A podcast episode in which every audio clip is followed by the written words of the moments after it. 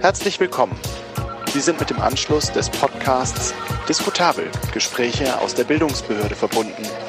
Derzeit sind alle unsere Mitarbeiterinnen und Mitarbeiter im Gespräch. Wir stellen Sie nun direkt in die Chefetage durch. Bitte bleiben Sie am Apparat. Danke.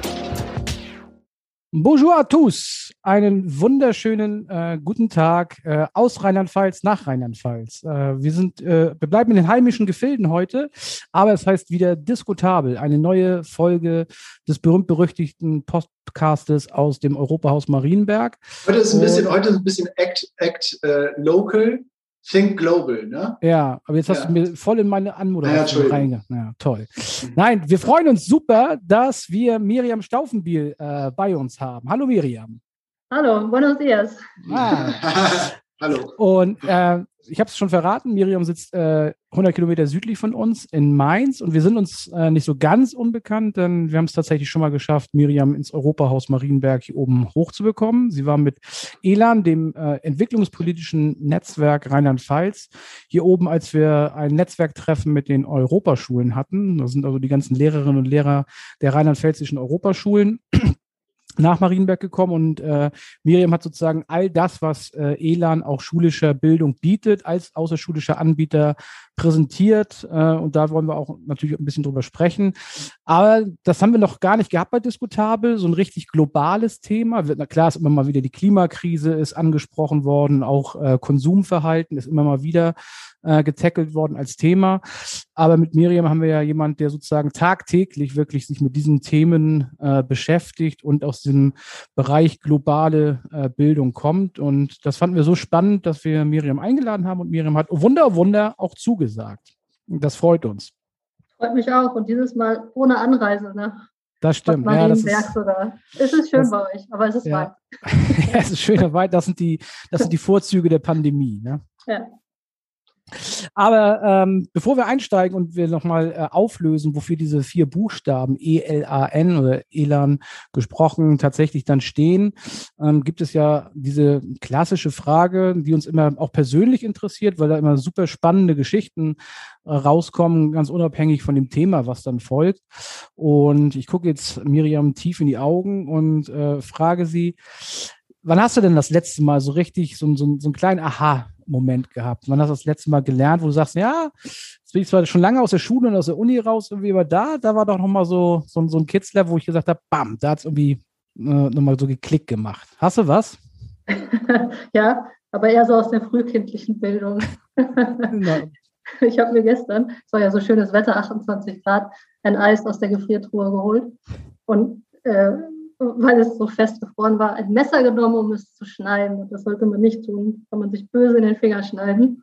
Das ist so ein bisschen schwarze Pädagogik, die ich gelernt habe. Und äh, das Aha-Moment war sehr schmerzhaft. das heißt, du hast dir gestern aktiv in den Finger geschnitten. Ja, aber so richtig. Gott sei Dank ist alles gut. Und nein, wenn ich jetzt äh, nicht scherzhaft antworte, ähm, wäre das wahrscheinlich. Äh, ich war vor zwei Wochen in, in meiner alten Heimatregion in, in Köln und habe da ähm, ein äh, Walnussbäumchen besucht, was eine Freundin von mir vor acht Jahren oder so gepflanzt hat. Und ähm, das war für mich sehr beeindruckend zu sehen, weil es sehr stark gewachsen ist und die Freundin mittlerweile gestorben ist. Und das, äh, da habe ich so gemerkt, dass so kleine Sachen tatsächlich Wirkung haben können. Also da hat das Leben jetzt noch mitgespielt, aber das ist ja oft bei Aha-Momenten. Und ähm, genau, da habe ich so gemerkt, es macht schon Unterschiede, äh, wenn wir uns für kleinere Sachen entscheiden, die wir in unserem Leben machen, was das für Wirkung haben kann, auch über die Jahre hinaus, was wir vielleicht gar nicht unmittelbar so präsent haben, wenn wir es in dem Mhm. Moment tun. Und das war für mich nochmal so eine starke Motivation, das eigene Leben ähm, so auch dahin zu betrachten, dass äh, Kleinigkeiten einen Unterschied machen können. Auf, auch, was wir nicht beeinflussen können, aber bei anderen so eine Wirkung haben kann, weil mich das sehr berührt hat, als ich da stand. Und das fand ich irgendwie einen sehr, sehr schönen Lernmoment, wenn ich ihn etwas nicht so scherzhaft wie am Anfang beantworten würde. Ja. Ja, so ein bisschen, äh, hat was Bedrückendes tatsächlich auch, aber es steht, darf ich fragen, steht, steht der Baum in, im, im, im öffentlichen Raum, ist der im öffentlichen Raum gepflanzt worden? Nee, passenderweise auf einem Biohof. Ah, okay. Also ähm, um, um, den Schatten, um den Kühen dann irgendwann Schatten zu spenden. Ah, okay. Wie groß, äh, aber das ist natürlich sehr technisch, aber wie groß ist ein Walnussbaum nach acht Jahren? Ähm, zumindest kommst du nicht mehr an die Spitze. Ah, okay. Die es noch am Anfang war. Also der ist ähm, schon vielleicht zwei Meter, noch nicht so kräftig, aber wirft schon Walnüsse. Mhm. Die kann man dann wieder ein, also kann man ein bisschen einpflanzen und äh, vielleicht den nächsten Walnussbaum daraus kreieren. Mhm. Ja. Okay, ja, ähm, ziemlich offene, ehrliche Geschichte, auch eine traurige Geschichte, aber du hast es gewählt, das zu sagen. Aber jetzt fernab von der Freundin, die gestorben ist, was mir trotzdem gerade auch nebenbei durch den, durch den Kopf geschossen ist, ist tatsächlich, wenn du sagst, dieser, ja, dieser, dieser kleine Baum als Symbol steht dann eben doch für mehr. Ähm, ist das tatsächlich nicht auch ein, ein ein Transfer, eine Brücke zu dem Themenbereich, mit dem du dich äh, beschäftigst äh, bei Elan. Äh, das wäre sozusagen so ein bisschen die, die, die Einstiegsfrage verbunden mit dem, äh, sag uns nochmal, was Elan genau ist, was, was sich dahinter ja. verbirgt, äh, damit wir so ein bisschen Eindruck haben. Aber vielleicht mit dieser verknüpften Frage nach dieser sehr persönlichen Geschichte zu diesem Baum, ähm, das hörte sich für mich so ein bisschen an, als wenn es da tatsächlich auch inhaltliche Verknüpfungen gibt. Ja, also du bist ja un unglaublich aufmerksam in deinem Zuhören. Das äh, überrascht mich und erfreut mich, weil nämlich äh, die Freundin hat mich, als ich das erste Mal auf lateinamerikanischem Boden war, äh, willkommen geheißen sozusagen. Also eine äh, Freundin, die in Lateinamerika zu Hause gewesen ist. Von daher ist der Schritt zu Elan wirklich ähm, nicht weit, weil ich mich bis heute für globale Gerechtigkeit einsetze und dies ähm, den Versuch, dass wir die Globalisierung für alle Menschen gerechter gestalten können und nicht nur für einen äh, kleineren, gegebenenfalls privilegierteren Radius an Menschen. Und ähm, deswegen passt die Brücke und ist insofern auch beruflich bei mir weitergewachsen äh, von damals in Lateinamerika als, als Freiwillige, sage ich jetzt mal, bis heute als Diplompädagogin für äh, das Thema globales Lernen bei Elan tätig zu sein. Und Elan ist halt das entwicklungspolitische Landesnetzwerk Rheinland-Pfalz äh, mit ungefähr 350 Mitgliedern, Verein, eine Weltinitiativen, auch Einzelpersonen, die sich für eine globale Gerechtigkeit einsetzen möchten.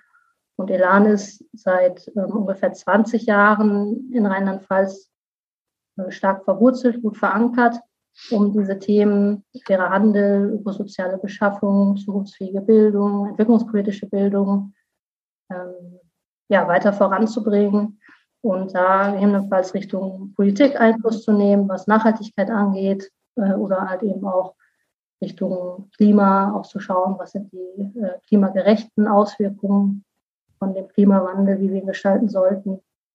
Und ähm, ja, so ist das ein sehr aktives Netzwerk, was hier in Rheinland-Pfalz äh, wirklich ein gutes Standing hat, kann ich so sagen. Ich komme aus NRW und ähm, das äh, ist ein, ja, ein super, super gerne, super schöne Arbeit, die ich mache als Promotorin für globales Lernen, ähm, weil ich da an vielen Stellen anknüpfen kann. Das, das globale Lernen ist ja ein sehr themenoffenes Bildungskonzept, sage ich jetzt mal. Alles, was mhm. mit sozialer und globaler Gerechtigkeit zu tun hat. Und da ähm, gibt es sehr viele Anknüpfungspunkte.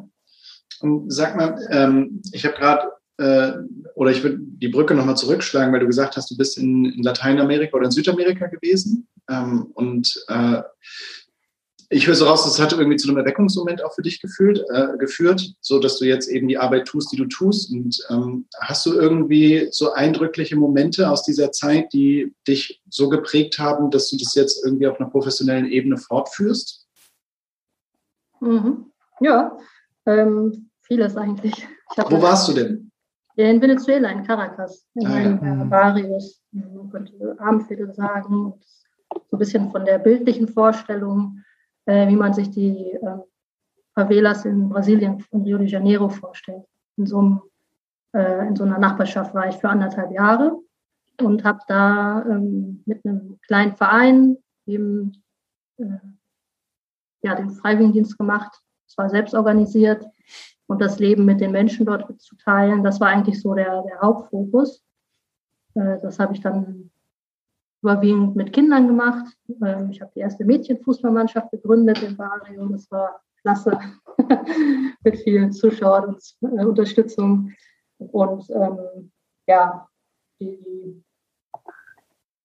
eigentlich war das, ähm, ja, das, das Kern, der Kernmoment war eigentlich so zu realisieren, ähm, dass die, also dass wir als Menschen so unterschiedlich aufwachsen können, einfach durch Geburt äh, und dadurch so viele Chancen oder Nicht-Chancen haben und nichtsdestotrotz ähm, da ja selber irgendwie was dran gestalten können. Also ich erinnere mich zum Beispiel, es gab so eine Alphabetisierungskampagne ähm, in, zu der Zeit von, von der damaligen Regierung, äh, wo die eigentlich für Erwachsene gedacht war. Und da hat ein zehnjähriger Junge aus unserer Nachbarschaft äh, teilgenommen, weil er halt durch seine Familie und den sozialen Hintergrund nicht zur Schule gehen durfte. Und ähm, der hat sich das dann irgendwie zugetraut. Und das, also solche Momente, die einen irgendwie inspirieren, wo man denkt, so wow, äh, wie kommt äh, jemand, der eigentlich vielleicht wirklich nicht gut, äh, gute Bedingungen zum Lebensstart hatte, auf so diesen eigenen Drall was zu verändern. Und ähm, trotz der eingeschränkten Möglichkeiten irgendwie Bildung zum Beispiel als wichtig zu erachten. Und das war für mich schon sehr beeindruckend und hat mich letztlich auch dazu geführt, dann zu sagen, ich würde gerne Pädagogik studieren, auch wenn ich nicht weiß, was dann nach dem Studium ist. Aber das, ähm, so diese Persönlichkeitsentwicklung gekoppelt mit dem, was Bildung verändern kann, finde ich schon, fand ich seitdem eigentlich faszinierend. Das hatte ich vorher nicht so auf dem Schirm. Und diese globale Perspektive ähm, eigentlich auch nicht. Von daher kam das zusammen, was ich jetzt 20 Jahre später immer noch mache und äh, ja, auf einer professionellen Ebene sozusagen vertiefen und ausweiten kann. Aber jetzt sitzt du da in so einem Büro in Mainz, äh, ein Roll-up hinter dir, äh, eine sehr, sehr schöne aus den 70er Jahren Pressholz furnierte Bürotür im Hintergrund.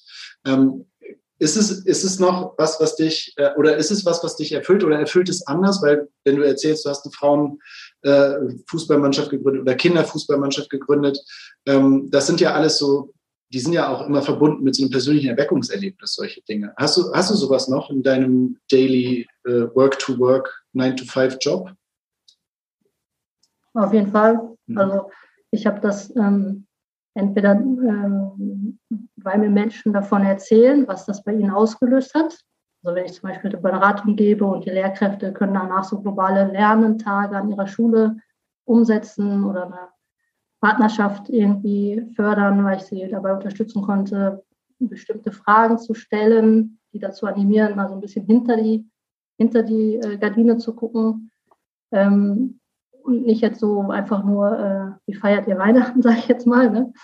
sondern so ein bisschen mehr vom Alltag mitzubekommen und auch von dem, was uns verbindet, mitzubekommen. Das finde ich schon weiterhin faszinierend. Ich habe selber auch einen äh, Verein mit Ehrenamtlichen im Vorstand mit so einer Soli-Initiative Lateinamerika. Da habe ich das auch äh, sehr stark mit Kolumbien und Mexiko, mit den Menschen dort, wo wir gemeinsam was so auf die Beine stellen. Also für mich ist es weiterhin faszinierend und mich freut es auch, wenn andere ihre Wege gehen und äh, selber Initiativen holen, Aktionen machen. Also das muss ich manchmal auch gar nicht selber machen. Also ich stehe mhm. jetzt in der Schule vor einer äh, Klasse gegebenenfalls und versuche da globales Lernen zu machen. Ich bin jetzt schon so eher fokussiert darauf, ähm, andere dabei zu unterstützen, das zu tun mit meinen Angeboten.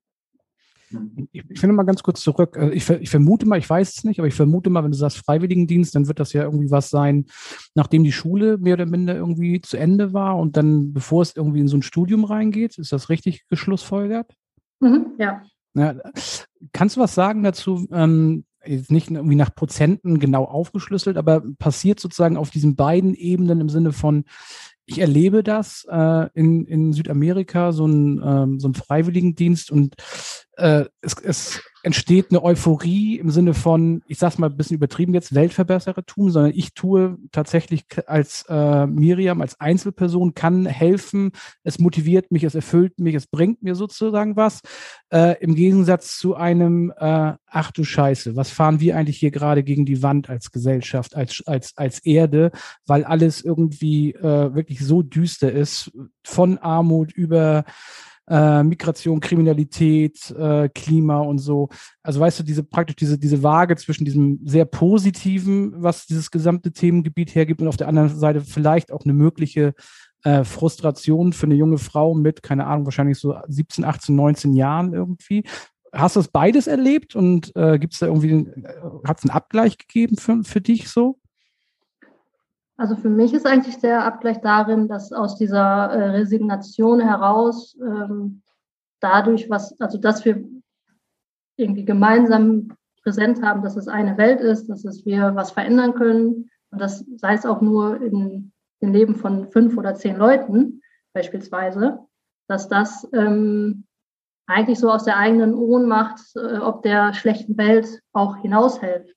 Mhm. Hilft, ja. Also das ist eigentlich so für mich ähm, das Entscheidende. Also es ist, es ist nie nur, ich sag mal, äh, so das Gutmenschentum, solidarisch zu sein, indem ich was teile, weil ich einfach äh, vielleicht mehr habe, ähm, trotz dass Menschen ebenfalls viel mehr arbeiten als ich und weniger haben, ähm, dass das nicht nur das ist, sondern manchmal auch einfach so sich ausdrückt in Zivilcourage, in Toleranz, aber auch so in der, ich gestalte etwas und ich gebe mich dem nicht hin, dass es so eine Ohnmacht ist vor den großen Problemen der äh, Gesellschaft oder in unserer Welt.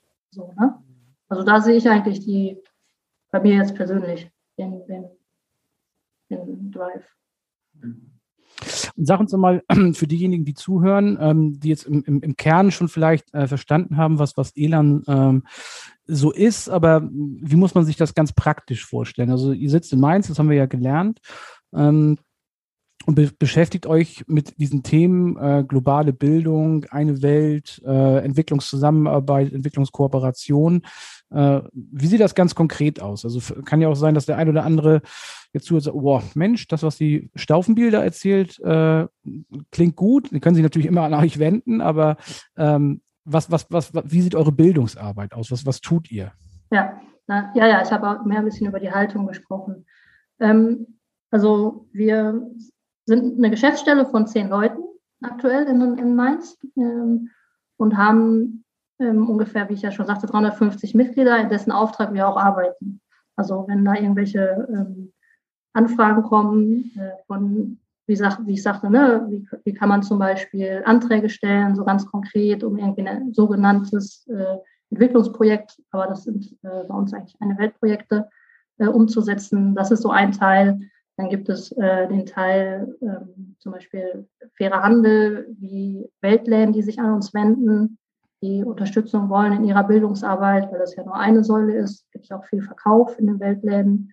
Dann äh, gibt es ähm, oftmals Schulen, die sich an uns wenden und so ähm, sogenannte Bildungsbausteine buchen, wo wir die Referentinnen, die das dann umsetzen, qualifizieren äh, zum Thema Welthandel, äh, fairer Fußball, Handybaustein und so weiter oder auch virtuelles Wasser.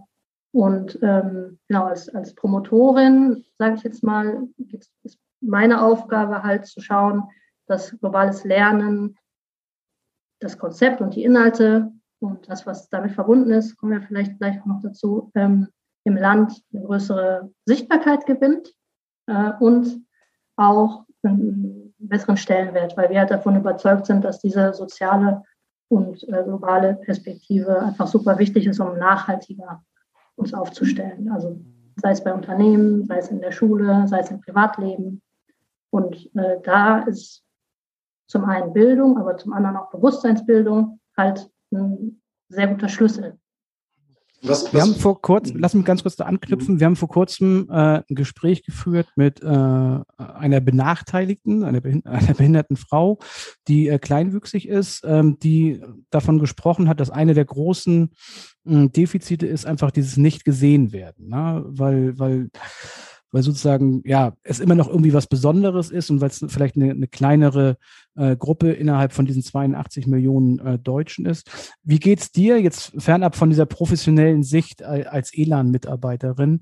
Äh, wie geht's dir aber bei dem Thema, wenn du sozusagen das gesellschaftlich beurteilen müsstest? Ist das was, was auch wirklich so ein Randdasein ähm, noch fruchtet irgendwie? Ist das noch so ein bisschen Orchideenfach? Äh, wenn du, äh, keine Ahnung, in Mainz auf die, in die Fußgängerzone gehst und so, da würdest du wahrscheinlich viele Fragezeichen ernten und keine klugen Aussagen. Wenn du sagst, wissen Sie, was globale Bildung ist, wissen Sie, was äh, Welthandels, keine Ahnung, Geschichten ist und welche Verantwortung auch äh, vielleicht in unserem kleinen Dasein hier vor Ort äh, ist. ist. Geht dir das so oder glaubst du schon, dass es ein Thema ist, das jetzt schon wirklich die Gesellschaft gut durchdrungen hat? Hm. Ich glaube, je nachdem, mit, mit wem man spricht, ist die Sprache auch anders. Also wenn ich jetzt, äh, wenn ich jetzt zum Beispiel äh, Schule als Teil der Gesellschaft sehe, ähm, ist es halt eher so, wenn ich jetzt mit Leuten in der Mainzer Innenstadt sprechen würde, haben sie dann das Gefühl, dass jetzt sie, wenn das jetzt eine Schülerin oder ein Schüler ist, für äh, die globale Welt sozusagen gut vorbereitet sind. Und ich glaube, da würden die meisten eher Nein antworten mhm. und sehen, es ist äh, vielleicht wichtig, dass unsere Bildung, sage ich jetzt mal beispielhaft als These, nicht so sehr ähm, äh, rückwärtsgewandt ist, sondern mehr zukunftsgewandt, zukunftsorientiert. Ähm, was ich halt bei, bei dem Thema globales Lernen oder auch ähm, Bildung für nachhaltige Entwicklung, damit arbeiten wir ja auch sehr stark, äh, positiv finde, ist eben genau das, dass es eigentlich einen inklusiven Ansatz hat. Also ähm, er ist, kann man sagen, so so breit, dass Leute es nicht verstehen. Äh, er ist auch so anfällig, dass Leute das Thema äh, Nachhaltigkeit abhaken, wenn sie es hören und denken, okay, das kann alles reinpassen. Aber es bringt halt eben auch die Chance, dass wenn, wenn das gut übermittelt und vermittelt wird ähm, ähm, oder verstanden wird auch so, dass es halt äh, eben alle Lebensbereiche und alle Arbeitsbereiche und, und Produktionsbereiche umfasst. Und die große Lehrstelle, wenn, also eine der großen Lehrstellen, die ich auch sehe, ist tatsächlich inklusive Bildung für nachhaltige Entwicklung. Und wenn ich da ein Beispiel aufgreifen darf, ähm, ich habe, bevor ich bei Elan gearbeitet habe, ähm, in der außerschulischen Jugendbildung ein europäisches inklusives Netzwerk aufgebaut. Und zwar für Freiwilligendienste. Also das war, ähm, ja, es war total lehrreich, lernreich und äh, zu, zu, zu realisieren, sag ich mal, es ist, macht überhaupt keinen Unterschied, ob jetzt jemand kleinwüchsig ist oder äh, eine Sprachbeeinträchtigung hat oder äh, ja, es kann in einem anderen Land auch eine Benachteiligung sein, studiert zu haben in Italien und keinen Job zu bekommen. Also die Benachteiligungen sind ja gesellschaftlich auch geprägt, dass äh, daran zu arbeiten, dass wir die Menschen, also mich eingeschlossen, eigentlich wir alle, äh, uns sehen, zuhören, und sehen, wie können wir unsere eigenen Themen mit denen der anderen verbinden und dann entsteht auch was Neues. Also mir ist das, zum Beispiel Inklusion ist mir total wichtig, weil ich gemerkt habe, dass ich jahrelang einfach, einfach so einen Erfahrungsschatz nicht einfach über Bord geworfen habe, weil ich in der Segregation, die wir gesellschaftlich häufig haben, Menschen nicht kennenlerne, die eben zum Beispiel kleinwüchsig sind oder blind sind oder irgendwie eine nicht sichtbare Behinderung oder Beeinträchtigung haben. Und das sind, wird uns irgendwann alle, fast alle treffen im Laufe des Lebens. Also nicht erst, äh, so wird man ja oft auch gar nicht geboren. Das wird uns irgendwann alle treffen. Und deswegen ist das auch zukunftsorientiert, wenn wir inklusiver Bildung für nachhaltige Entwicklung betrachten. Spannend, dass du das sagst, weil ja. in, in, dem Gespräch äh, äh, mit Anna äh, war das so, dass sie auch sagte, dass irgendwie acht bis zehn Prozent von behinderten Menschen äh, nur ihre Behinderung von Geburt an haben und der Großteil eigentlich äh, ihre Behinderung erst im Laufe des Lebens und dann vor dem Hintergrund von demografischen Wandel dann, wenn wir alt werden, wir früher oder später irgendwie alle vielleicht mit irgendeiner Behinderung dann äh, leben müssen irgendwie. Das ist echt das ist spannend, dass genau dieser Gedanke, ich hatte den vorher noch überhaupt noch nie so auf dem Schirm, gerade in dieser Zahlenauseinandersetzung, äh, dass du den genauso bringst irgendwie. Das ist schon, das ist schon cool. Ähm, ich bin hier gerade auf äh, deiner Webseite, eineweltpromotorinnen.de und du bist eine Fachromotorin für Migration und Entwicklung. Da fehlt ein P, habe ich gerade gesehen. ähm, aber das war nicht die Frage. Ähm, äh, da steht, Sie können sich gerne an mich wenden, wenn Sie einen Bildungsraum zu der Frage, wie stellen wir uns eine zukunftsfähige Welt von morgen vor, suchen. Äh, anbieten oder gestalten möchten. Ähm, und du hast jetzt gerade schon davon gesprochen, also was, was dich so antreibt und was du siehst und äh, wo, die, wo die Wertigkeit und, und die Sinnhaftigkeit deiner Arbeit liegt. Aber wenn ich diese Frage zu dir zurückspiele, wie stellst du dir denn eine Welt von morgen vor, eine zukunftsfähige Welt? Was, was bedeutet das und wie sieht die aus? Ja, also Promotorin für Migration und Entwicklung äh, war ich jetzt übergangsweise ähm, mit, mit ganz vielen tollen Menschen, die ich kennengelernt habe, die äh, äh, nach Rheinland-Pfalz migriert sind und sich hier in der entwicklungspolitischen Szene einbringen und engagieren.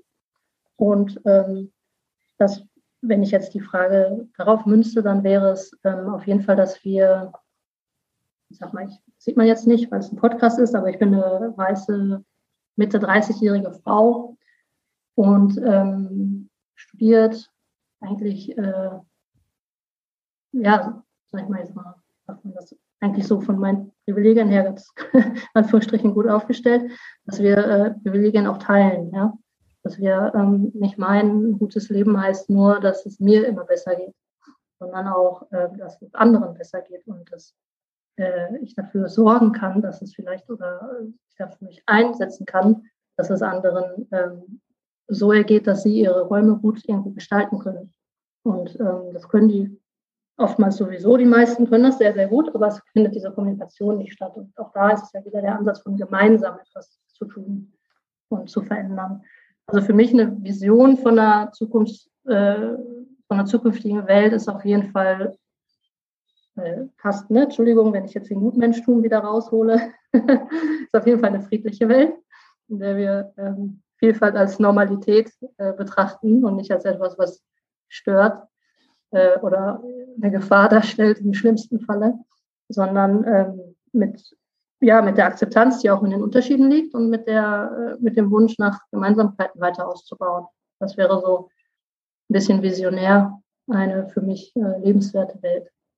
Und wie, wie, kommst, wie kommst du dahin? Weil, also ich habe jetzt in den Vorbereitungen auf andere Podcasts auch äh, Vorbereitungsgespräche geführt und, ähm, und bin äh, relativ begeistert darüber, dass, dass alle das irgendwie möchten, aber jeder einen anderen Hebel hat. Ähm, wie, wie diese zukunftsfähige Welt ähm, gestaltet werden soll. Der eine sagt, es ist Transformations- und Konfliktforschung. Die nächste sagt, es ist Inklusion, die die Welt zu einem besseren Ort. Wir müssen mit, uns mit der Klimakrise anders auseinandersetzen. Wir müssen Bewusstsein schaffen. Was für ein Bewusstsein ist es, was, was du siehst, was wir noch nicht haben, wo wir aber hinkommen müssen, um eine Chance darauf zu haben, dass es besser wird? Mhm.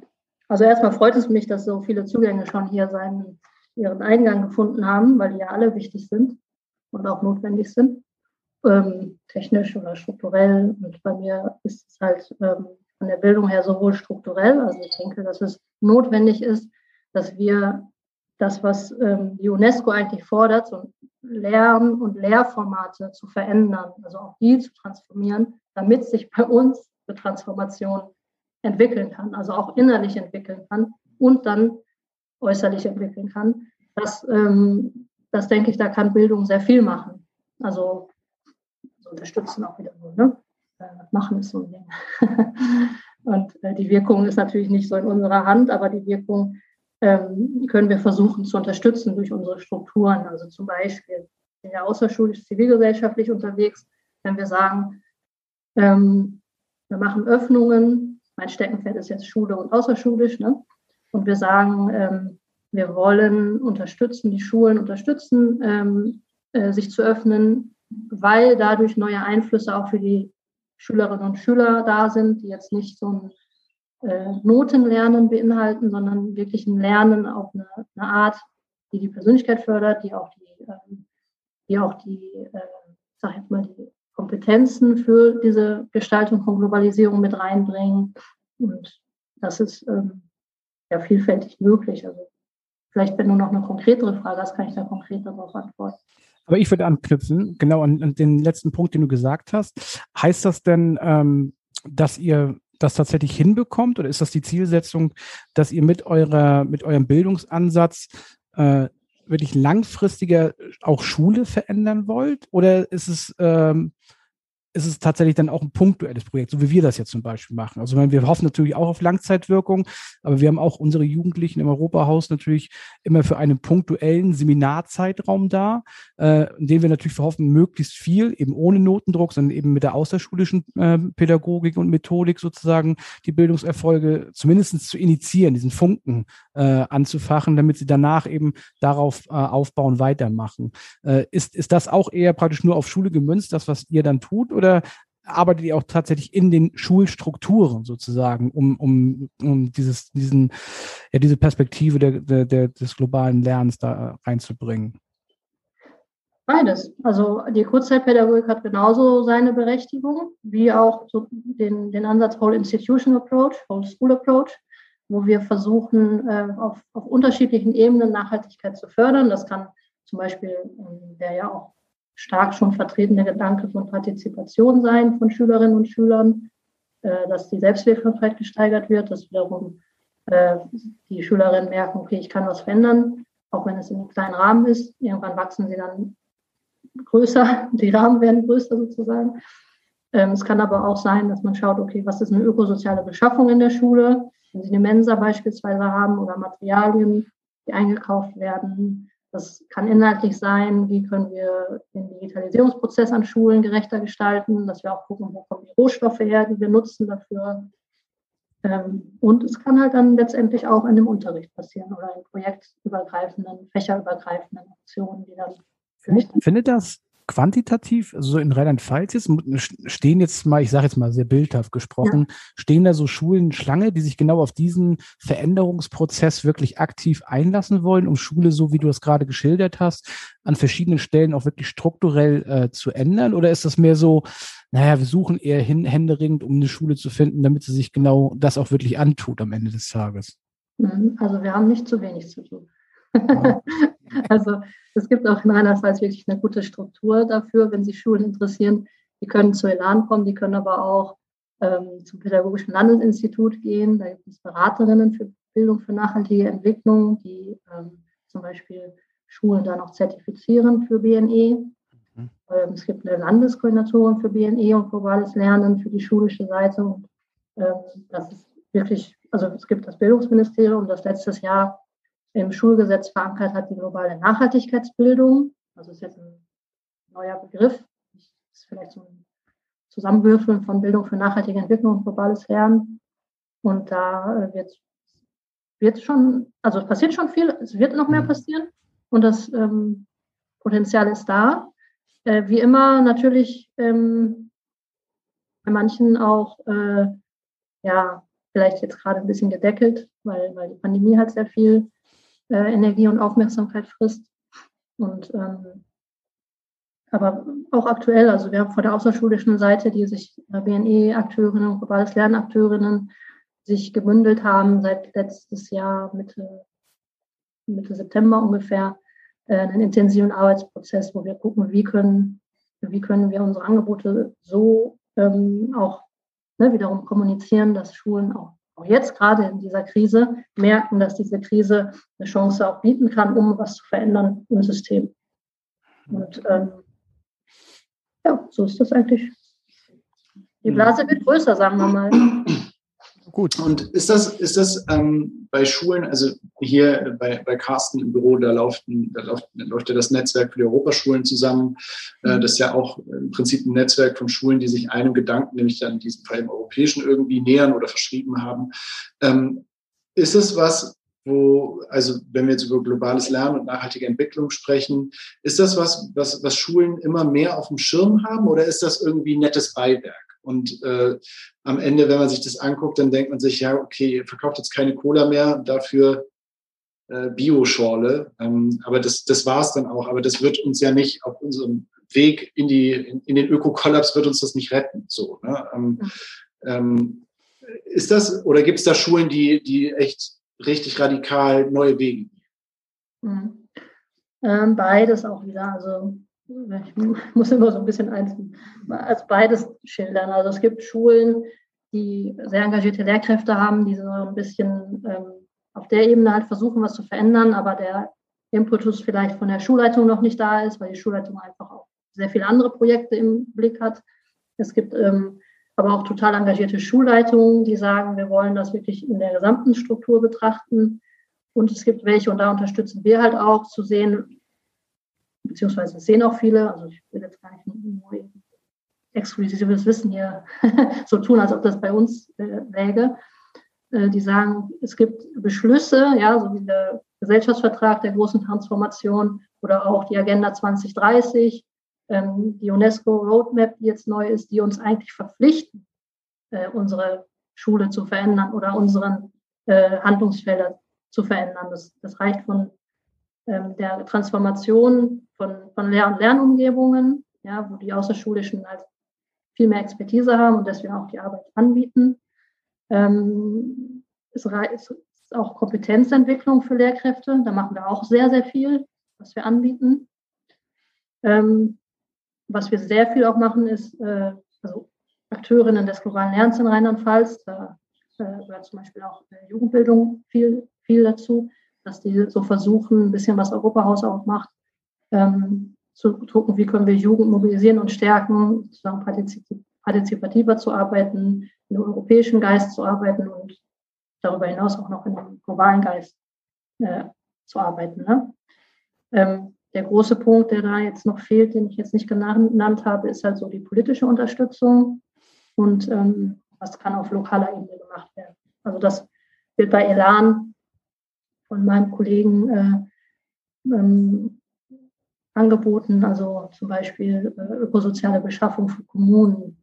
Also was, was kann da noch gemacht werden? Das ist jetzt nicht explizit Bildung, aber halt, hat auch einen großen Hebel, wenn äh, Kommunen sich entscheiden, nachhaltiger zu werden. Und Kommunen sind auch oft Schulträger, also so zieht das an seine Kreise. Ne? Du hast gerade von diesem äh, neuen Hybridwort gesprochen und hast ja die ganze Zeit immer schon globales Lernen und Bildung für nachhaltige Entwicklung jetzt immer sozusagen im Doppelschlag benutzt. Also ich muss äh, für mich, ich bräuchte tatsächlich mal eine Dechiffrierung. Also, weil für mich klang es im ersten Moment und klingt es immer noch sehr synonym, aber ich höre, je, je länger ich dir zuhöre, höre ich daraus, es ist nicht das Gleiche. Mhm. Ja, also es ist nicht das Gleiche. Es gibt ähm, das globale Lernen hat halt seinen Ursprung in, in der entwicklungspolitischen Zivilgesellschaft und versteht sich halt als politische Bildung von Anfang an. Mhm. Und ähm, die Entwicklung vom globalen Lernen geht zurück in bis in die 70er. Also das hieß damals äh, dritte Weltpädagogik, sage ich jetzt mal. Ne? Ja. Später eine Weltpädagogik, weil es daran äh, Kritik gibt, weil diese Machtunterschiede nicht, nicht benannt werden oder nicht sichtbar gemacht werden wurden. Ich weiß, ich habe in der Zeit nicht gelebt, aber so, ne, die Über Überlieferung. Ähm, und diese wirtschaftlichen Unterschiede und Abhängigkeitsverhältnisse zwischen äh, Ländern des globalen Süden und des globalen Nordens, das ist halt so die, das Steckenpferd vom globalen Lernen, sage ich jetzt mal. Die Reflexion, also auch die kritische Reflexion von globalen Machtverhältnissen. Und ähm, die Bildung für nachhaltige Entwicklung ist, also reicht auch bis in die 70er, 80er zurück und hat immer schon diesen Leitbild einer nachhaltigen Entwicklung gehabt, äh, aber mehr noch aus dem Kontext der äh, Umweltbildung und mehr noch fokussiert auf erstmal so lokale Umweltprobleme. Und das war dann, ähm, das ist immer noch, aber das war dann vor 20 Jahren halt eben die große Herausforderung, äh, diese Perspektiven miteinander zu vereinen und in das Konzept von einer von einem Leitbild für nachhaltige Entwicklung das zu erweitern. BNE ist ein bisschen bekannter, sage ich jetzt mal, als globales Lernen, weil es halt diese äh, Weltdekade, UN-Weltdekade gab äh, von 2005 bis 2015 und da viel auch wissenschaftlich viel rein investiert wurde, um das Konzept von BNE weiter auseinander zu klamüsern, also von Gestaltungskompetenzen, Handlungskompetenzen und so weiter. Ähm, deswegen ist es ein bisschen bekannter, aber ähm, das, das Charmante finde ich halt wirklich, dass, äh, dass, dass es halt zusammengebracht wird. Und ähm, dadurch halt, jetzt bringe ich jetzt noch einen dritten Begriff rein, transformative Bildung nötig wird. Und, also möglich wird. Und wie, wie macht ihr das? Wie, wie, wie, muss ich mir das vorstellen? Also das sind große Begriffe und äh, die Systeme oder die, die Inhalte sind super komplex und ja auch sehr abstrakt für einen ja. Jugendlichen oder ein Kind irgendwie in eine Schule in Rheinland-Pfalz. Und wir sehen ja auch, dass es in der Kommunikation der Klimakrise einfach schon so schwierig ist, obwohl wir hier Einschläge im Westerwald haben, die ganz deutlich zeigen, okay, das, wir sind mittendrin statt nur dabei.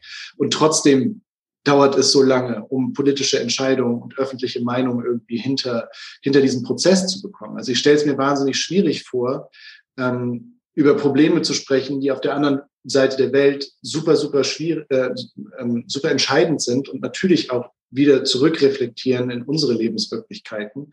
Aber, aber wie macht ihr das, diesen, diesen, diesen, diesen, weißt du, diesen Hebel umzulegen? Das hat was mit mir zu tun. Mhm. Also oftmals wird das halt mit einem, äh, man könnte mit einem Gegenstand oder mit einem Produkt, was, was, was der Mensch halt nutzt im Alltag machen. Sich dessen bewusst zu werden, wie dieses Produkt, also wenn ich jetzt zum Beispiel mein Smartphone nehme, äh, global vernetzt ist. Oder auch meine äh, Kleidung, die ich trage, global vernetzt ist.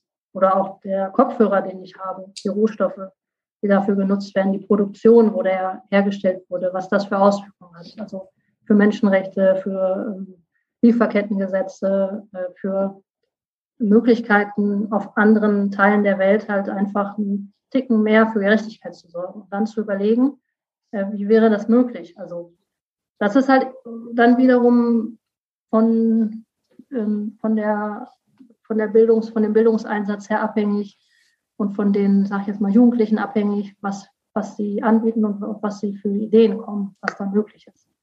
Also diese, der Versuch ist halt sozusagen, die Komplexität äh, zu reduzieren, ohne ähm, zu negieren, dass es sie gibt, sage ich jetzt mal. Ne? Und ist da das was? Da können wir eigentlich nur Prozesse anstoßen und die begleiten, ähm, Strukturen hinterfragen und ähm, äh, ja, in die Richtung halt arbeiten. Ne? Also das, es wird oft gesagt, dass Bildung für nachhaltige Entwicklung ist, soll so der Schlüssel für alles sein. Das ist auch etwas aufgeladen. Ich will das auch ähm, jetzt auch gerne kritisch reflektieren, dass es vielleicht auch ähm, mehr braucht als das. Ähm, aber da es meine Begeisterung ist, mache ich das halt. Und ist das, nimmst du da eine Vorbildfunktion ein? Also, weil ne, das Argument ist ja, jeder kann irgendwie was tun in seinem individuellen Konsumverhalten, irgendwie schauen, was, was passt da, was ist, äh, was ist gut für den Planeten, was ist nicht gut für den Planeten. Äh, wirst du da immer wieder auch gefragt, wie handhabt, handhabst du das? Du hast gerade dein Handy in, in, äh, in, die Kamera gehalten. Ich habe mich natürlich sofort gefragt, okay, was für ein Handy ist das denn eigentlich, was sie da benutzt? Ähm, ja. Ähm, also ich, ich, glaube, dass also die Vorbildfunktion ist total wichtig beim Lernen, also gerade bei Jüngeren. Das, das wächst sich so ein bisschen raus, wenn, wenn, man älter wird, aber es ist bis eigentlich 20 auf jeden Fall wichtig. Ähm, und ähm, genau, also es ist auch, das eine ist halt zu sagen, wie, wie verhalte ich mich, was sichtbar ist und wie verhalte ich mich, was jetzt nicht sichtbar ist. Also zum Beispiel, dass ich mich jetzt mit einem Verein engagiere für ein Bildungsprojekt in Kolumbien oder für ein Kulturzentrum in Mexiko. Ja? Davon kann ich dann erzählen oder auch persönliche Erfahrungen, die ich gemacht habe mit Menschen aus anderen äh, Ländern, die mich irgendwie beeinflusst haben und auch verändert haben. Und ähm, vielleicht dadurch eine Neugierde unterstützen. Aber oftmals braucht es das auch gar nicht, weil, weil eigentlich fast alle super vernetzt sind, wenn sie auch, auch einfach gucken, äh, was dem Internet irgendwie an irgendwelchen äh, Podcasts oder Influencern folgen oder sonst was. Also viele äh, gibt es, ist schon die Möglichkeit, sich über den eigenen Lebenskontext, sage ich jetzt mal, hinaus äh, äh, zu blicken und zu sensibilisieren. Das machen viele sowieso schon.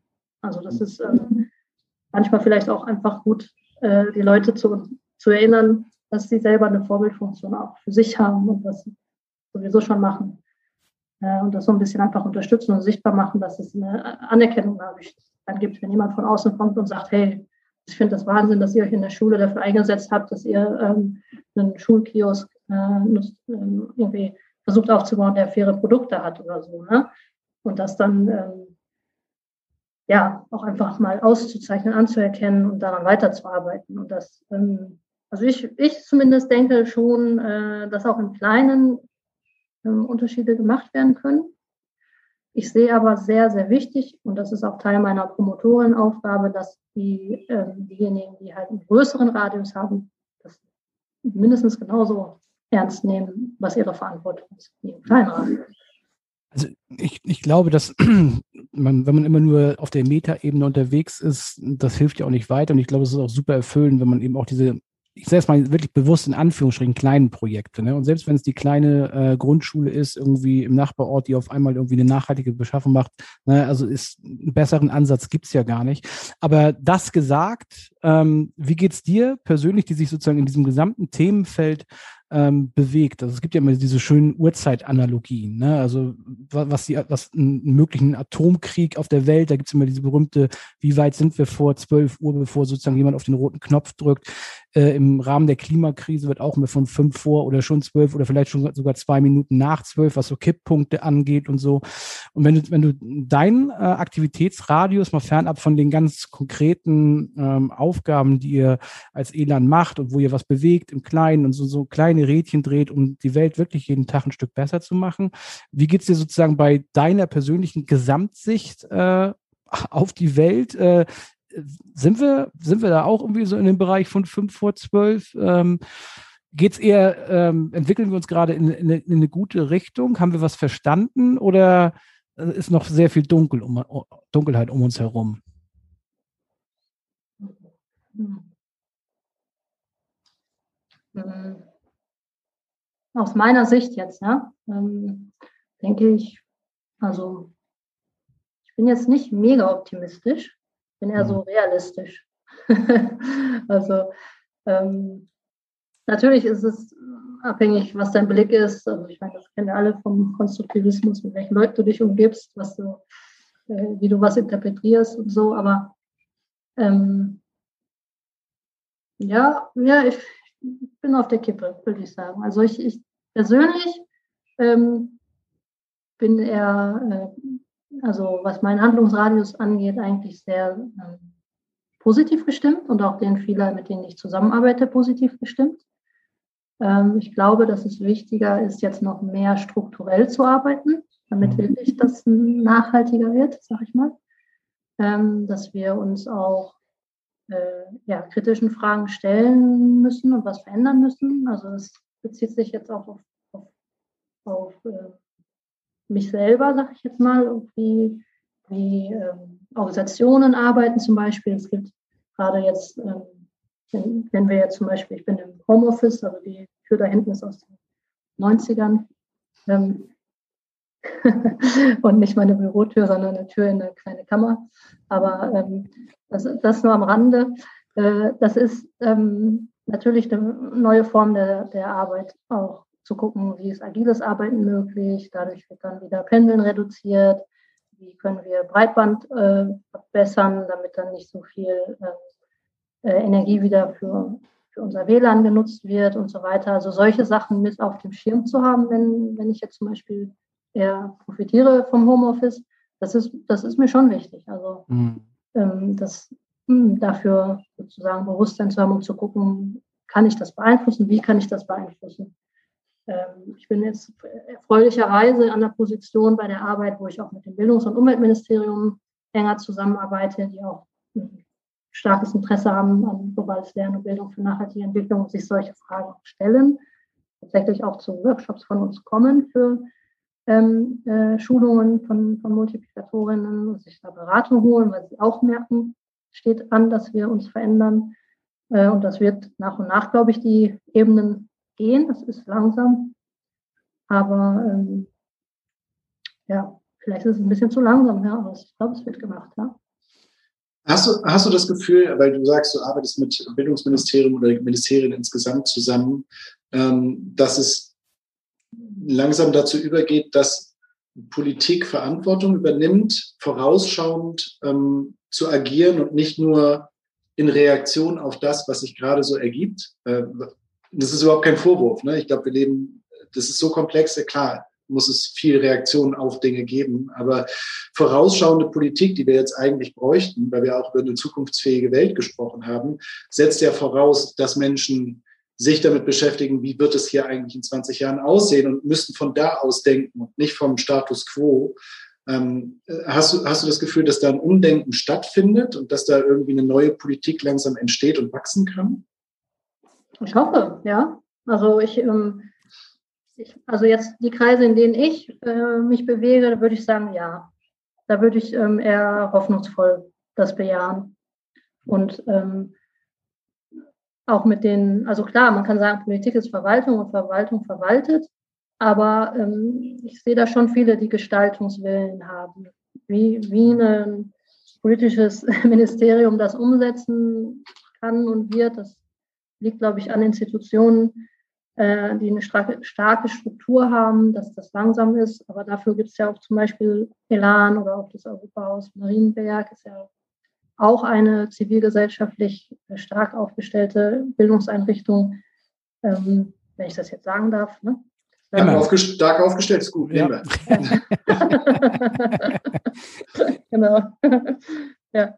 Und äh, ja, die da auch hm, ja, mit so einem Podcast oder mit, mit ganz anderen Bildungsformaten ähm, äh, zeigen kann, in welche Richtung es gehen kann. Ja? Also ich meine, ich habe ja auch gesehen, dass ihr da ähm, in Richtung digitale Bildung euch auch neu aufstellt. Und das ähm, sind, glaube ich, so Leuchtturmprojekte, die dann auch wieder vielleicht Politikerinnen an, an, anziehen, die sich das angucken und dann in die nächste Runde gehen mit ihren Politikerinnen, Freundinnen oder Mitarbeiterinnen und sagen, hey, ich habe da was Interessantes gesehen, können wir nicht mal überlegen, was das heißen könnte, wenn wir das noch woanders fördern. Oder so, ne? Sag mal, ähm, also du bist jetzt, du hast ja schon äh, jetzt auch ein bisschen längere Erfahrung. Bei uns ist ja auch immer diese Frage, wir, wir, arbeiten ja auch ganz viel mit jungen Menschen zusammen und bei uns kommt so diese Frage natürlich immer, ähm, vor dem Hintergrund von, von Interesse für Politik oder für, von dem Interesse, sich auch politisch zu engagieren und so, ist ja eine von diesen Metadebatten. Ne? Ist es wirklich so eine Generation scheißegal oder sind sie dann halt äh, doch irgendwie anders organisiert und gehen eben lieber zu Fridays for Future oder machen ad hoc irgendwie äh, bei so einem politischen Partizipationsprojekt mit und sind eben nicht mehr bereit, sich sozusagen durch die langen, elenden Institutionen einer politischen Partei zu äh, kämpfen, um dann irgendwie, keine Ahnung, erst 20 Jahre bei der Jungen Union oder bei den Jusos gewesen zu sein und dann irgendwann mal doch irgendwie ein Mandat zu kriegen, um wirklich was zu verändern. Wie ist das? Wie erlebst du die Jugendlichen in, in eurem Spielfeld? Also, wo es jetzt, ist natürlich ein politisches Thema, ist klar, aber wo es jetzt eben um, um die Themen geht, über die wir jetzt die ganze Zeit gesprochen haben, ist das was, wo, wo, wo, wo ihr Jugendliche sofort habt, weil das wirklich was ist, was denen tatsächlich in der großen Masse äh, unter den Nägeln brennt? Oder ähm, gibt es da, ich will das gar nicht gleichgültig, aber ist es was, was die vielleicht noch nicht auf dem Schirm haben mit 15, 16, 17, wo denen das vielleicht im Zweifelsfall egal ist, äh, was, äh, was wie Rohstoffe in dem Handy sind, weil das neueste iPhone dann doch irgendwie wichtiger ist als, als die Geschichte, die dahinter steckt. Irgendwie. Also wie erlebst du die Jugendlichen? Und ich weiß nicht, ob du es sagen kannst, vielleicht auch so ein bisschen äh, im zeitlichen Abgleich. Merkst du da, dass sich da was tut bei den Jugendlichen, ich, ich erlaube mir mal die Verallgemeinerung jetzt, äh, ich weiß, dass es nicht gerecht ist, aber wenn man so versucht, so ein Gesamtbild mal zu zeichnen, merkst du da irgendwie Veränderung oder Dynamik in, in die eine oder andere Richtung? Also ich, ich muss sagen, ich, ich bin immer sehr für, ähm, also ich bin eigentlich dafür, dass man Jugendlichen mehr Mandate geben sollte. Wahlrecht ab 16? Ja, also ich meine, ähm, ich glaube, dass da sehr viel Bewegung reinkommt und auch ähm, äh, ja, vielleicht Eingesessene dadurch auch nochmal ein bisschen stärker äh, gepusht werden, was zu verändern. Ähm, wenn ich jetzt in Rheinland-Pfalz sehe, dass die neue Familienministerin 37 ist, ja, ist mein Jahrgang, dann denke ich mir, ähm, gut, das ist jetzt von 20 auch nicht so weit entfernt. Also sind 17 mhm. Jahre, aber nicht äh, 37 nochmal, ne? wie mhm. das vielleicht früher war. Ähm, also ich, ich glaube, dass ähm, je nach Kontext, also wenn jetzt, ähm, es gibt natürlich in Kontexten, in denen junge Leute sich nicht freiwillig bewegen, auch äh, unabhängig jetzt vom Inhalt, Widerstände, was, was zu lernen. So. Äh, es gibt aber auch ähm, Kontexte, in denen Jugendliche freiwillig kommen, äh, was weiß ich zum Beispiel ähm, so äh, ja, Jung, so Jugendbüros oder so, wie nennt man das? Ähm, das jetzt zum Beispiel ähm, Jugendzentren, wollte ich sagen, äh, wo, wo Leute in ihrer Freizeit hingehen. Und äh, da könnte man natürlich mehr machen Richtung globales Lernen oder auch ähm, nicht jetzt äh, nur Kicker spielen oder, oder so, ne? aber das ist ja, ist ja auch ein Teil, auch ein wichtiger Teil äh, von Kommunikation, Kommunikationsprozesse so zu lernen mit anderen Jugendlichen. Aber ähm, also ich bin nicht jetzt, was junge Leute angeht, ähm, äh, ich, also ich finde, es sollten eigentlich mehr junge Leute sich ähm, an bestimmten Positionen, in bestimmten Strukturen. Ja, vielleicht habe ich mich falsch ausgedrückt. Ich versuche es nochmal andersrum. Also ähm, du, du hast irgendwie, oder eine von euren Promotorinnen äh, hat Gruppe XY, sei es eine Schulklasse wo, oder wo auch immer die herkommen und ihr kommt mit äh, diesen Themen, die das globale Lernen und das Globalen für nachhaltige Entwicklung halt einfach hergeben. Ähm, meine Frage zielte darauf ab, sind das Themen, ähm, was wirklich in der größeren Bandbreite, jetzt nicht in der Masse und alle, aber schon in der größeren spürbaren Bandbreite äh, Themen sind, die wirklich auf offene Ohren gleich bei Jugendlichen fallen? Also haben die da wirklich jetzt mittlerweile eine Antenne für entwickelt? Oder ist es eher so, man muss sich wirklich über Pädagogik, Methodik, wie auch immer, wirklich für dieses Thema erst begeistern? Oder ist es andersrum gesagt, ist es ein Thema, was wirklich so wie bei Fridays for Future wirklich so virulent den unter den Nägeln brennt und auf dem Tisch liegt, dass es praktisch gar keine Motivation braucht, um dieses Thema mit denen zu behandeln. Weißt du, wie ich, wie ich meine, in welche Richtung ich will? Ja, also ich glaube, das kommt ähm, darauf an, wie ähm, vorbereitet die äh, oder der Pädagoge ist, ne? Oder die Bildungsreferentin. Wenn ich jetzt in eine Klasse gehe, also wir haben ja eine gesellschaftliche Realität, wo einfach zum Beispiel super viele ähm, junge Leute irgendwie entweder äh, deren Eltern migriert sind oder deren Großeltern migriert sind oder selber migriert sind. Und das ist natürlich ein wunderbares äh, ähm, Modellbeispiel von ähm, auch jetzt interkulturell, international zu lernen. Mhm. Also dass wir, ähm, kommt darauf an, wo, wo die, also was die jungen Leute dann auch anspricht, ob ich das als Bildungsreferentin erfassen kann, wenn ich da komme. Und ähm, also ich hatte zum Beispiel in, in einem äh, Bildungs- äh, oder in einem Workshop, den ich in der Schule gegeben hatte vor ein paar Jahren, äh, da ging es um den ähm, um die äh, Reise einer Jeans, sage ich mal. Ne? Also das ist sowas, was viele kennen. Und da hat einer erzählt, dass er, als er in äh, Syrien äh, war, mit seiner Familie ein Bekleidungsunternehmen einfach Klamotten verkauft hat und dann später, als sie geflüchtet sind in der Türkei, ähm, das aufgebracht hat und das äh, äh, Kleidung günstig eingekauft hat und teurer verkauft hat. Ja, also was alle machen, also was, was in jedem Unternehmen läuft sozusagen. Dass immer die, äh, der Gewinnmarge sozusagen erhöht, erhöht, erhöht wird. Und dann haben in dem Kontext die Mitschülerin ja den so ein bisschen belächelt. Ne? Oh, du hast hier andere Leute irgendwie äh, hinters Licht geführt, weil du die Sachen teurer wieder verkaufst. Aber das dann so zu realisieren, dass das also in der, also in, in dem, wie wir sozusagen unsere Produkte, in dem Fall halt Kleidung, äh, kaufen, dass wir alle das machen und der Mensch einfach die Erfahrung von der anderen Seite hatte. Und das zu nehmen und äh, in einem toleranten Umfeld sozusagen äh, zu zeigen, wie es wie, wie der jetzt ne, äh, mit seiner Familie dadurch ermöglicht hat, ähm, ja, das, also ich die, leider die Fluchtgeschichte auf, aufgrund des Krieges, äh, aber noch möglichst ähm, mit den Fähigkeiten sozusagen zu verbinden, die sie vorher schon hatten. Und das äh, in, in der Schule einbringt, dann leider belächelt wird. Und wenn da natürlich ein Pädagoge oder eine Pädagogin ist, die das nicht gut einbaut, dann ist natürlich das Potenzial verschenkt. Aber das kann man ja wunderbar einbauen. So, ne? Und das, ähm, also solche Sachen, wo, wo, wo doch ich an bei den Jugendlichen. Ich glaube, das ist sehr wichtig. Ich lege dir nochmal einen Elfmeter hin fürs Eigenlob, aber äh, bitte um ehrliche und kritische Antwort. Äh, man, natürlich wollen alle, die in irgendeiner Art und Weise Bildung machen, die haben natürlich äh, den großen Wunsch, dass das, was sie da tun, äh, auch beim Konsumenten ankommt. Ne? Also bei dem, der irgendwie was lernen soll. Ganz egal, auf welche Methodik das jetzt äh, oder mit welcher Methodik das funktioniert.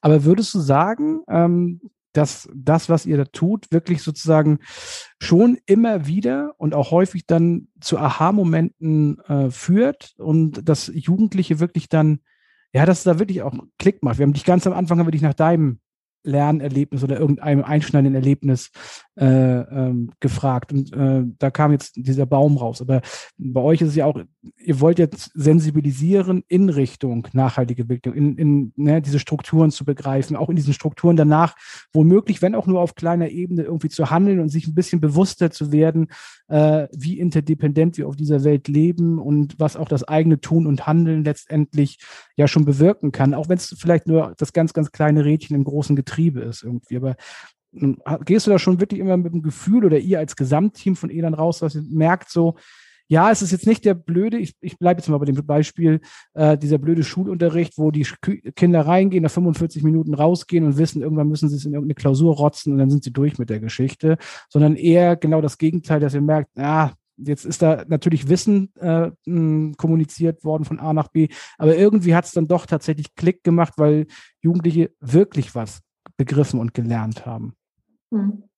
Also ähm, ich denke, dass es die Kurzzeitpädagogik, sage ich jetzt mal, wenn man jetzt mal eine Doppelstunde betrachtet, ähm, schon begrenzt ist, wenn es nicht vor- oder nachbehandelt wird im Unterricht.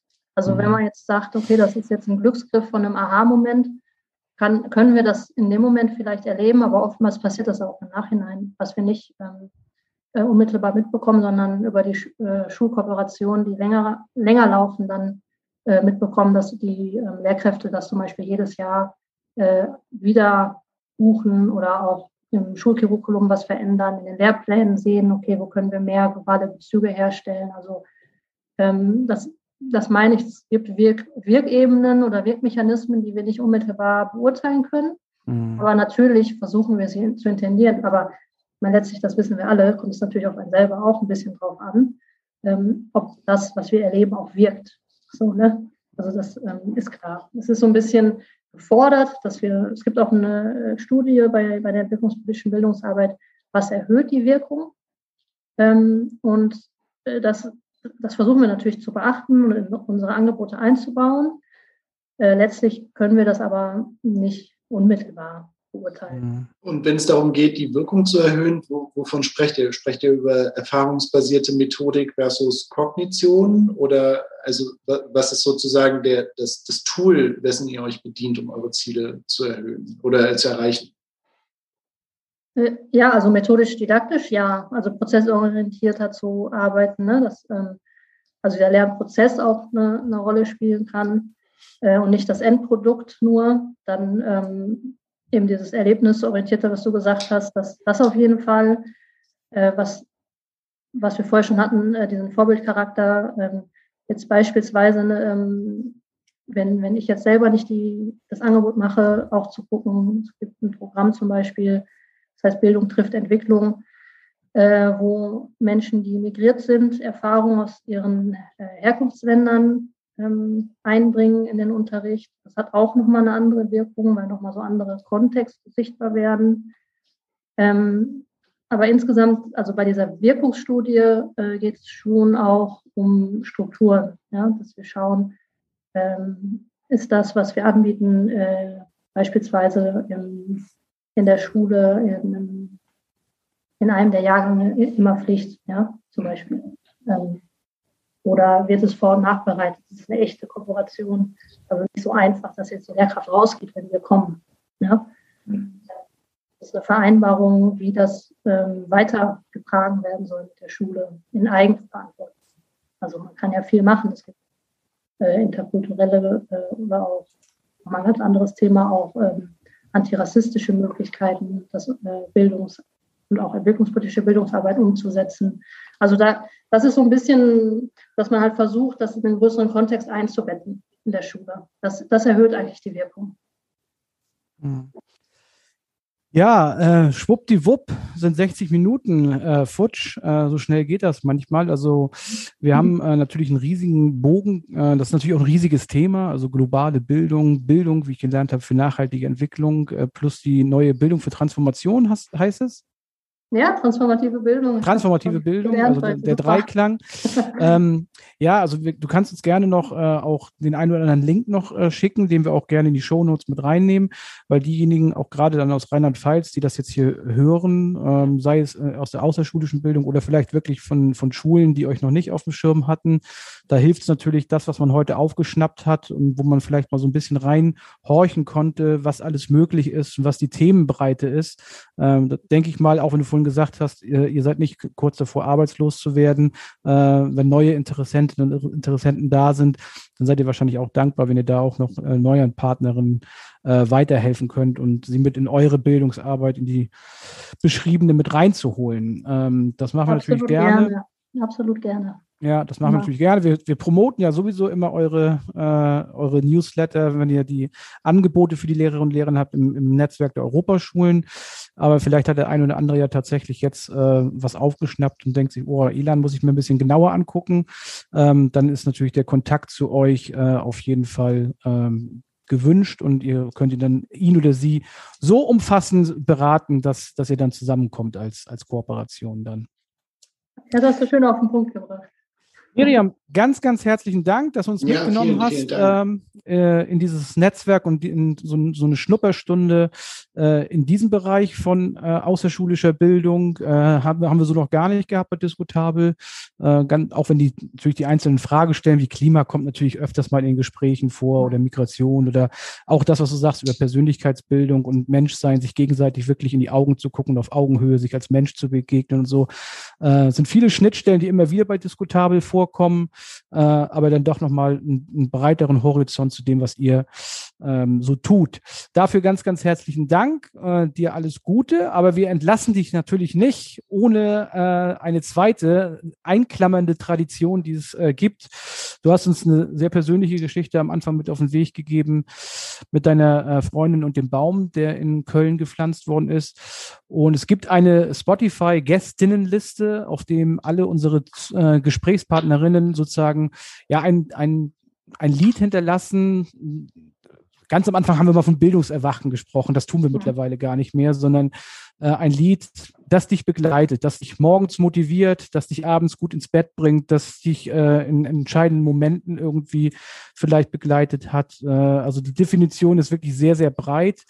Ähm, gibt es irgendwas, was du gerne bei uns äh, hinterlassen möchtest? Auf einer sehr heterogenen Liste mittlerweile. Äh, also wir haben schon Karl der Käfer bis zu irgendwelchen punk rock Rage Against the Machine. Ja, also es ist alles, alles da, weil es wirklich sehr persönliche äh, Lieder von unseren GesprächspartnerInnen sind. Und äh, wir würden dich natürlich auch bitten, äh, eins da zu lassen, damit wir das für dich einbinden können. Ja, danke, das ist nett. Da äh, führe ich mich gerne ein in die Tradition. Ich bin ähm, vor einem halben Jahr umgezogen und habe ein, äh, beim Packen ein, tatsächlich eine CD, eine echte CD gefunden, die mich seitdem begleitet.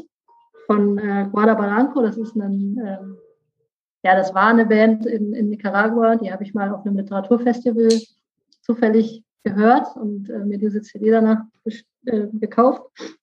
Und das Lied heißt äh, Casa Abierta, was auf ähm, Deutsch heißt das offene Haus passte natürlich zum Umzug und auch zu meinem äh, Thema von äh, globales Lernen. Und ähm, es fängt damit an, äh, dass ich mit meinen Brüdern und Schwestern äh, in Süd und Nord bis ans Ende der Welt zusammen äh, ja, spielen möchte, zuhören möchte, ähm, äh, arbeiten möchte und endet damit, dass, es, ähm, dass wir uns gegenseitig sehr viel Glück geben können, wenn wir das tun. Und ich finde, das passt zu heute und hat mich, äh, wie gesagt, das letzte halbe Jahr seit dem Umzug immer mal wieder animiert und erfreut. Guck mal an, Sie hat schon Verfügbarkeitscheck. Ja, das ist es. Das ist es, okay, gut. Ja. Ja, okay. Ich bin im Spanisch nicht ganz so sicher, deswegen teile ich lieber nach. Okay, der, der Verfügbarkeitscheck hat ergeben, äh, es gibt das Lied auf Spotify und wir können es. Äh, das ist nämlich sehr, schon etwas älter. Sehr, sehr gerne einbinden. Jahre. Perfekt, super. Ja, klick dich, nicht, klick, klick dich nicht sofort raus, äh, Miriam. Wir können noch äh, offline ein, zwei äh, Abschiedssätze, aber wir würden dann hier uns an dieser Stelle ganz, ganz herzlich bedanken bei dir, dir für die Zukunft alles äh, Gute wünschen. Aber da wir ja nur 100 Kilometer auseinander äh, liegen und im gleichen Bundesland unterwegs sind, werden sich unsere Wege sowieso früher oder später wieder kreuzen. Und bis dahin alles Gute und dir herzlichen Dank. Ja, gerne. Vielen Dank. Auch äh, alles Gute gleichfalls an euch und an die Zuhörerinnen. Animo, sage ich mal, dabei bleiben bei unserer nachhaltigen Welt. Sehr gut. Vielen Dank. Mach's gut. Bis ciao, ciao.